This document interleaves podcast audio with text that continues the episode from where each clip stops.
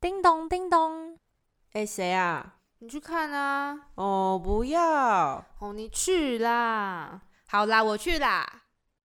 六一七号房，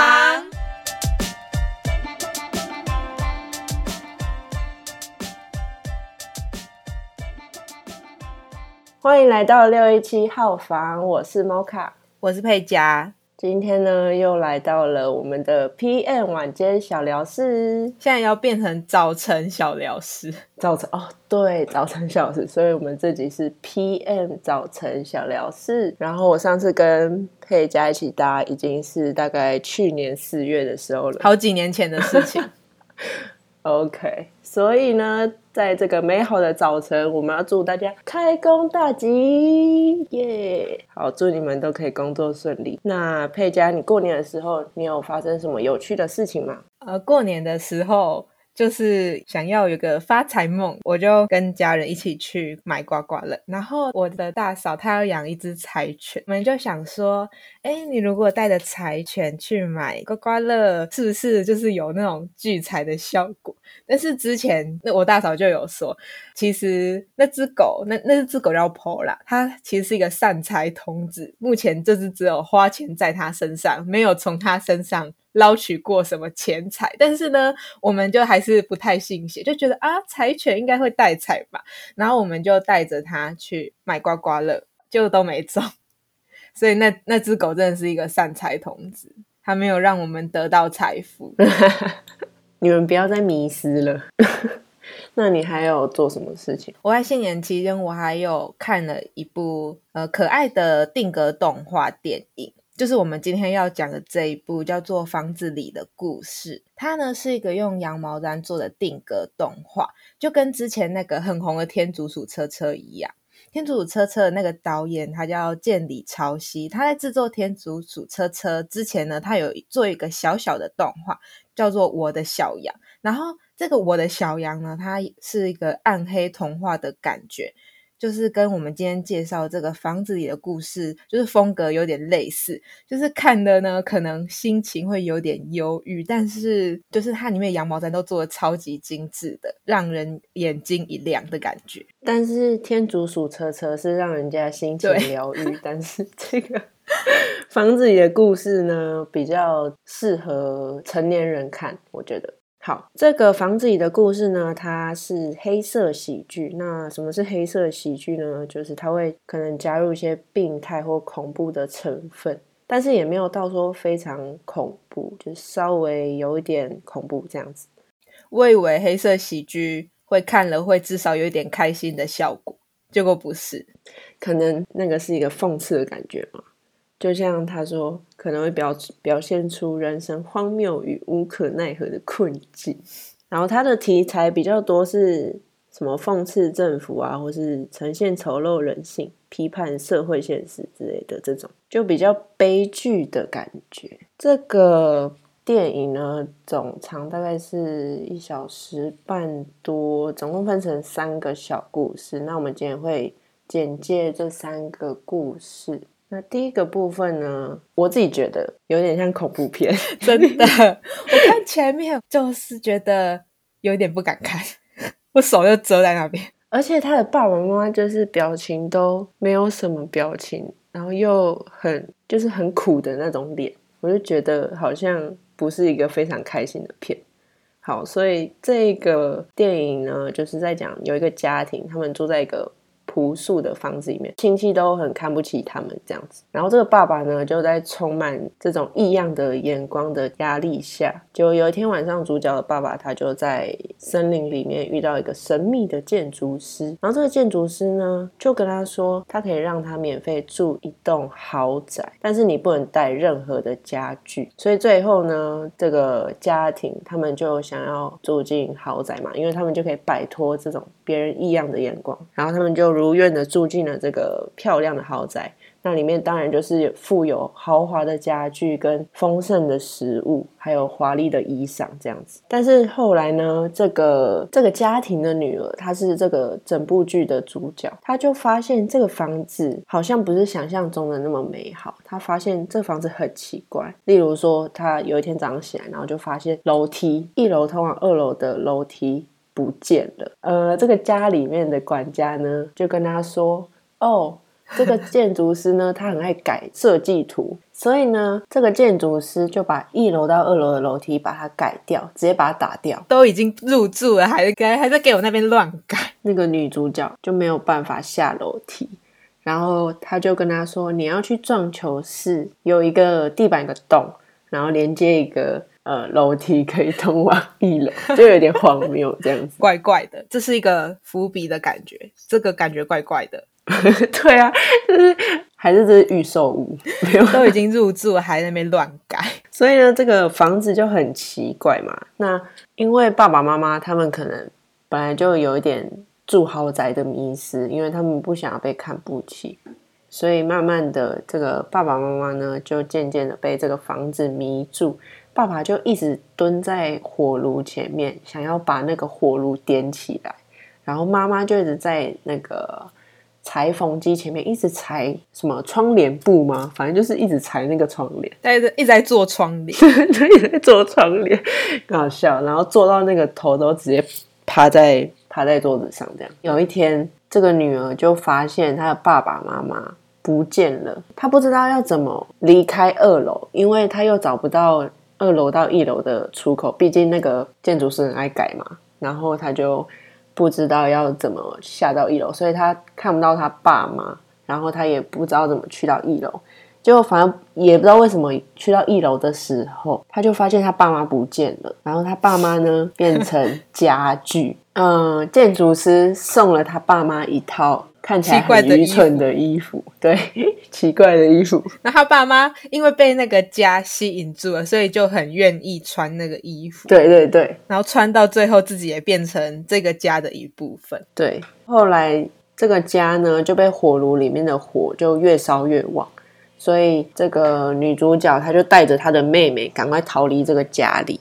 简单来说，这个剧呢，应该是一个悲剧的感觉嘛？对啊，整个家都烧了。对对对，他直接被困在那个家里面。好，这是第一部。我觉得就是我不知道为什么他要以一个悲剧作为开头，不过我觉得可能是有另外一个原因。对于这一部恐怖片，佩佳，你觉得？对它不止剧情是恐怖片，我觉得它里面做的那个人也还蛮恐怖的。就是开头就有一个神秘的建筑师邀请他爸嘛，我觉得那个建筑师他也做的很恐怖哎。对啊，我就觉得其实那个整部片的人的表情就有一点不是那么和平的感觉。对啊，这一部就是可以让大家自己去体会。那我自己看完的感想就是，呃，确定还要再看下去吗？毕竟是佩佳推荐我的，所以哦，好，还是继续看下去好了。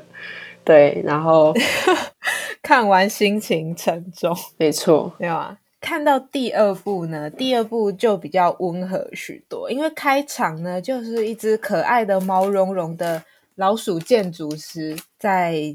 整修他的房子，然后呢，这个故事呢，就是因为这个老鼠建筑师呢，他其实他有欠债，他要把这个房子弄得很漂亮，然后卖出去之后呢，他就有一笔钱，等于说他要好好的把这个房子弄好，那他就会成功。但是他好不容易弄好的时候呢，却发现房子有害虫。那这个故事的后面呢，就留给观众自己去看。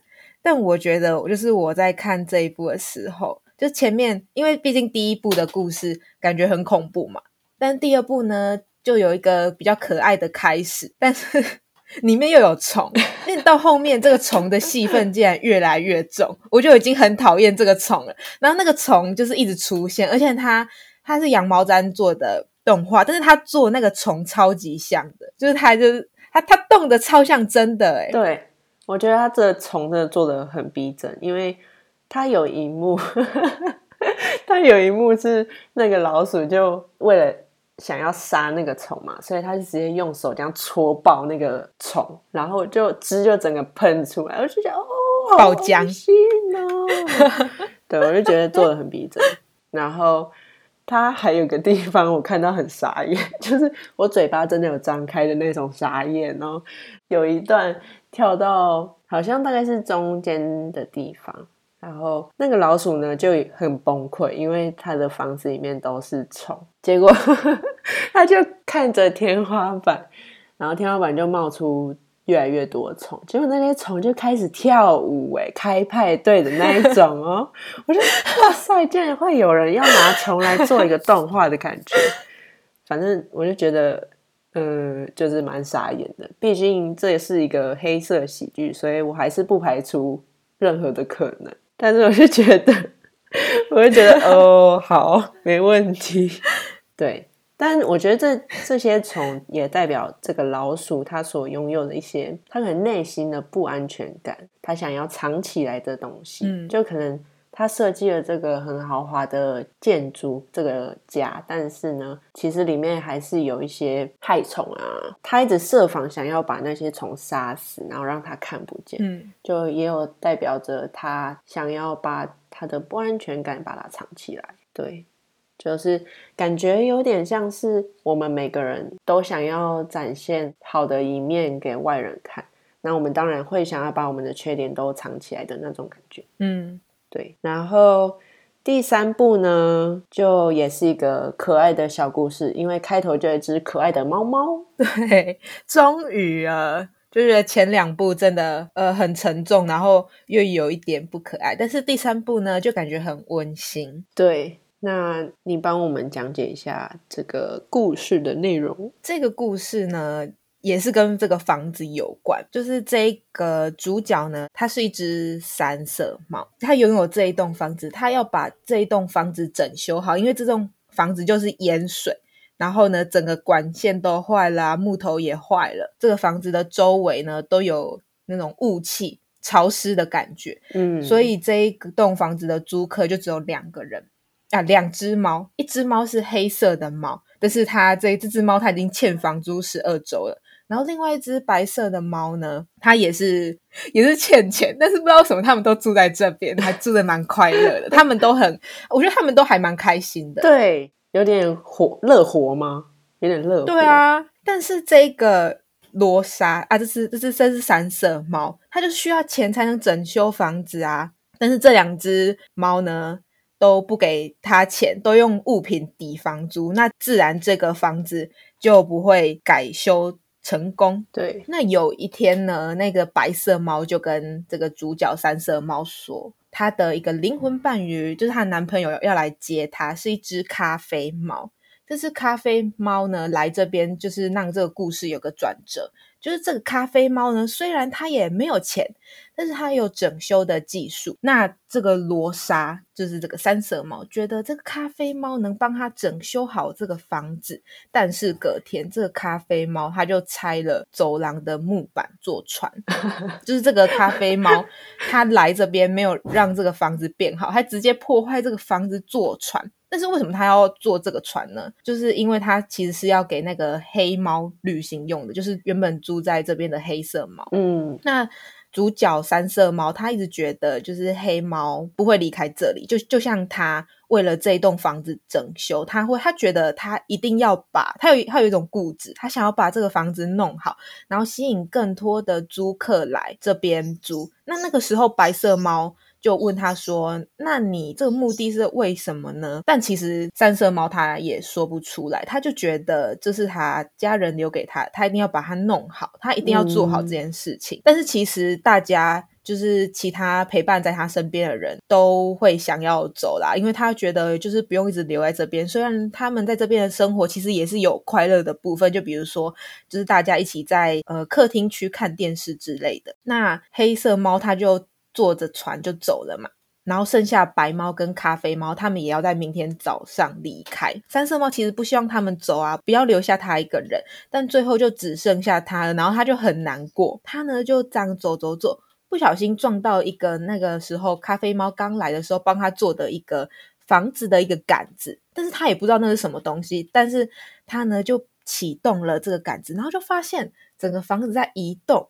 之后整个房子变成一艘船，然后三色猫它就赶快跑到顶楼，就发现，诶，他可以在顶楼控制这个船。那我刚有说，就是它这个房子，它其实是淹水嘛，就是周围都是水，然后烟雾也弥漫。然后这个烟雾散去的时候，他才发现那个黑色猫跟白猫还有咖啡猫，他们离开的时候是坐船离开嘛。那其实他发现，就是烟雾散去之后，他发现其实他都在他们身边。就是他其实没有离那一个原本那一栋房子很远，嗯，就有一点像是他们其实是在帮助罗莎往前迈进的感觉。不然的话，那个罗莎他就一直就是在原地踏步啊，他就是为了他的房子就是做东做西，但是都都没有一个结果。那当罗莎他终于可以开这艘船的时候，我就看到这边就觉得。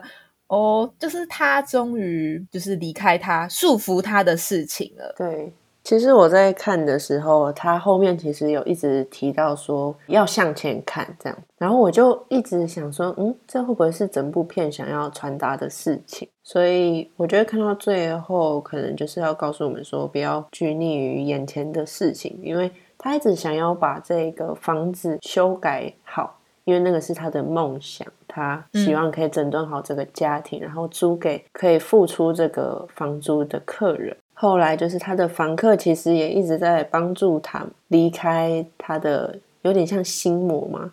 因为像这个小故事跟上一个故事都是在讲他们一直在呃修复房子的部分，就有点是呃他们在跟他们自己的心魔搏斗，但其实外人。像他们的房客这样子，就帮助他们离开他自己的心魔。他最后不是有开船吗？嗯，就是那个房子在水上，然后这样子漂，然后就想到。这也太像什么天外奇迹了吧？有一点，对，就整个房子移动那样子，只是变成船。看完我就觉得，这这不知道自己走的这个努力的方向到底对不对？就是可能你很想要努力一件事情，但是你不知道，呃，这个坚持对不对？可能这个时候就要听听别人的想法。对对对。但是有时候呢，你听别人的想法，然后你跟着做的时候，就会觉得，哈，自己是不是很容易动摇啊？我觉得这个平衡。蛮需要自己去衡量吧，嗯，就是你不能当墙头草，但是你一直固执自己做的事情的话，也不一定是一个好结果。我觉得这个也是有点看运气的感觉。对，就是有时候真的不能太，呃，应该说要拿捏的好。嗯，好，所以呢，这三个故事，我觉得每个故事的房子都有一些潜在的问题，即便它很华丽、很高级，但是其实。可能都不如预期的好。那大家都想要住好的房子，但是很多事情总是不如意嘛。那我觉得这三个故事呢，就有一点循序渐进的感觉。像第一个故事，它就是比较恐怖嘛，就是不是一个很好的结局，因为最后女主角的爸爸妈妈就能说变成家具，或是被火烧死了这样子。然后第二个部分是那只老鼠，它。有很华丽的房子，但是里面还是有一些潜在的问题。然后最后，他虽然有跟警察求助，因为呢后来有神秘的访客住进了他的家，但最后还是没有成功的摆脱这件事情。对对对。然后第三个故事，我觉得就有一种终于解脱了的感觉。对，因为罗莎她一开始也是很想要把她这个梦想，让这个房子整修好。然后完成他想要做的事情，嗯，但是有些事情是没有办法改变的。那让这个房客来改变他，那他最后也是开着他自己的这个房子，然后驶离了原本的那一块。对他们这三部小小品，他们这三部其实住的是同一间房子，就是这个房子它有过去、现在、未来。对。然后我我觉得看第一个故事的时候，就是那个房子就是真的是很华丽，但是它就是一个不好的故事，就是一个不好的结局这样。然后到最后一步的时候，虽然这个房子已经就是破破烂烂的，但是它反而是有一种转机的感觉。对。就是一个转机，然后让你有改变。虽然这个房子可能外表还是破破烂烂，对，就是这个房子也是有一种承载他们自己梦想的感觉。然后可能会觉得，看你要把它变成一种执着，还是说你要改变它，让这个房子也可以动起来。对，这三个故事的房子，其实我觉得占这个整部剧很大的一个元素，因为每一个故事都跟房子有关，都围绕着房子。那也可能是为什么这个电影的名字叫做《房子里的故事》。对，那可能今天的内容会有一点沉重，或是怎么样，但是希望大家可以自己去体会这三个小故事。我自己觉得这个电影比较偏有点艺术电影的感觉，如果不喜欢看太文青的电影的朋友，可能就不太适合。但是我觉得这个电影已经是我看过艺术电影中比较可以理解的电影。我不知道大家有没有看过《小美》跟《再见再也不见》，就是真的不知道到底在演什么东西，就 看完的时候就什么东西，然后我就觉得呃。就真的看不懂，然后有点浪费时间的感觉。可是呢，这一部房子里的故事，它的动画，它呈现的方式很特别。就算你看不懂，你至少可以看一下这个可爱的羊毛毡。对对对，应该是算定格动画吗？嗯，就是也是一个蛮大的工程。那这部片有荣获英国的。某个奖项，所以应该是算是 不错的。做功课做到一半，所以这部片应该算是不错的片啊！希望大家可以自己去品尝喽。没错，也可以看一下那个天竺鼠车车他的导演之前做的那一部同系列，那种也是有点黑色喜剧的感觉，而且我觉得那一部。会比这个房子里的故事更恐怖哈？真的吗？你看后面，因为它其实是一个更有一点血腥的故事哦，所以有点不建议小朋友看。可是羊毛毡要做到有点血腥，其实蛮厉害的，我觉得。对，可是我真的呃，可是它也是一个好的结局啊。哦。就是大家都可以去看哦。好，那我们这一集就差不多到这边。欢迎脸书、IG 追踪分享六一七号房，我们在各大平台都有上架，只要搜寻六一七号房就能找到我们哦。拜拜。